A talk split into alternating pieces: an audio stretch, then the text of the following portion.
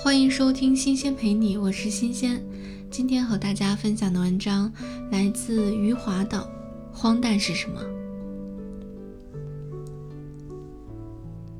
我写下过荒诞的小说，但是我不认为自己是一个荒诞派作家，因为我也写下了不荒诞的小说。荒诞的叙述在我们的文学里源远流长。已经是最为重要的叙述品质之一了。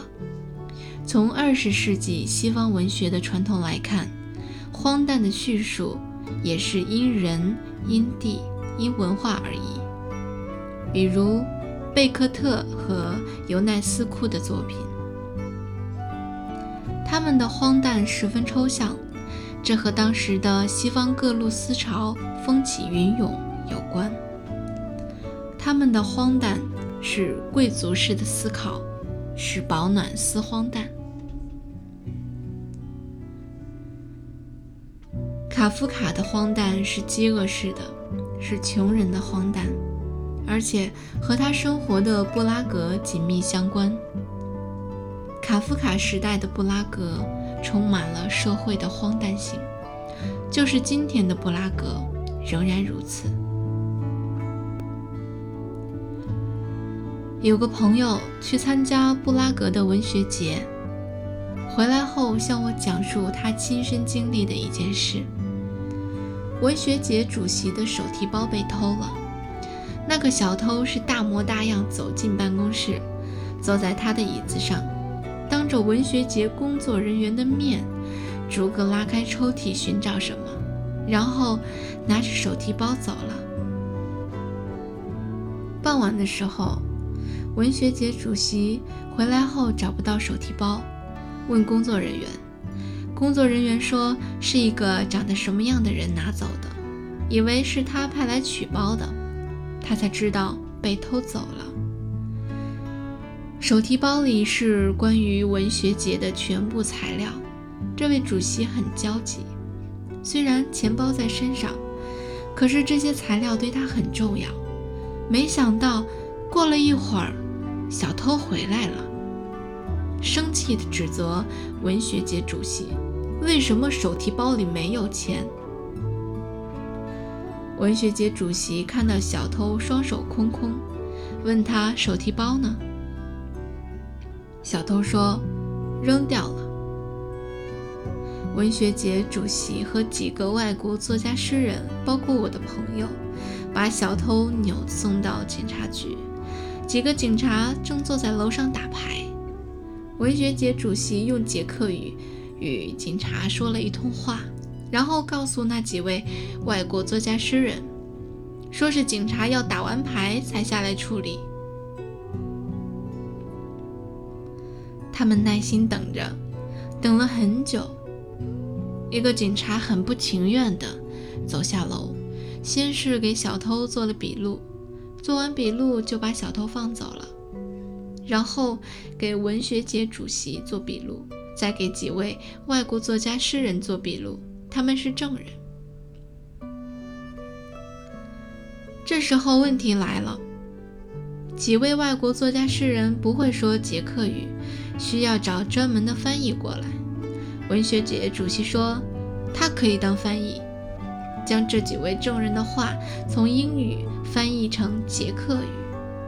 警察说：“不行，因为文学节主席和这几位外国作家、诗人认识，要找一个不认识的翻译过来。”文学节主席打了几个电话，终于找到一个翻译。等翻译赶到，把所有证人的笔录做完后，天快亮了。文学节主席带着这几位外国作家诗人离开警察局时，苦笑地说：“那个小偷正在做美梦呢。”我的朋友讲完后说：“所以那个地方会出卡夫卡。”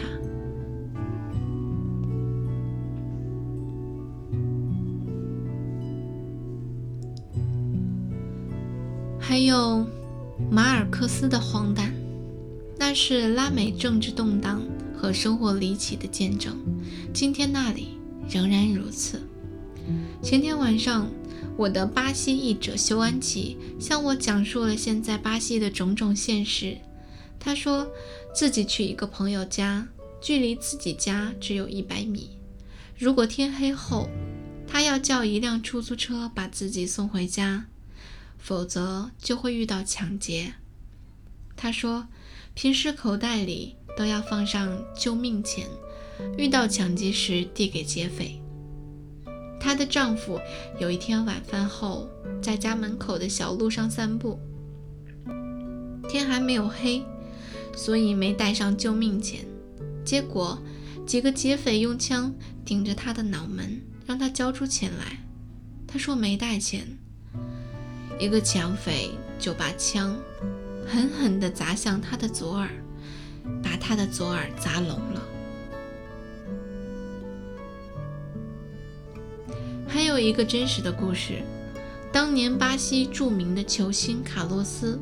夏天休赛期回到巴西，开着他的跑车兜风，手机响了，是巴西一个有上亿人收听的足球广播的主持人打来的。主持人要问卡洛斯几个问题，卡洛斯说，让他先把车停好再回答。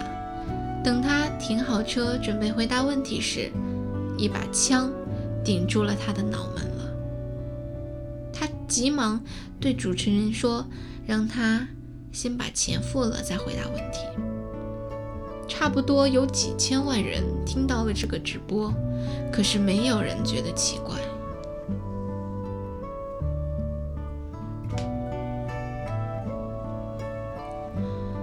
美国的黑色幽默也是荒诞，是海勒他们那个时代的见证。我要说的是。荒诞的叙述在不同的作家、不同的时代、不同的民族那里表达出来时是完全不同的。用卡夫卡式的荒诞去要求贝克特是不合理的，同样用贝克特式的荒诞去要求马尔克斯也是不合理的。这里浮现出来了一个重要的阅读问题，就是。用先入为主的方式去阅读文学作品是错误的。伟大的阅读应该是后发制人，那就是怀着一颗空白之心去阅读，在阅读的过程中，内心迅速的丰富饱满起来。因为文学从来都是未完成的，荒诞的叙述品质也是未完成的。过去的作家已经写下了形形色色的荒诞作品，今后的作家还会写下与前者不同的林林总总的荒诞作品。文学的叙述就像是人的骨髓一样，需要不断的造出新鲜的血液，才能让生命不断前行。假如文学的各类叙述品质已经完成了固定了。那么，文学的白血病时代也就来临了。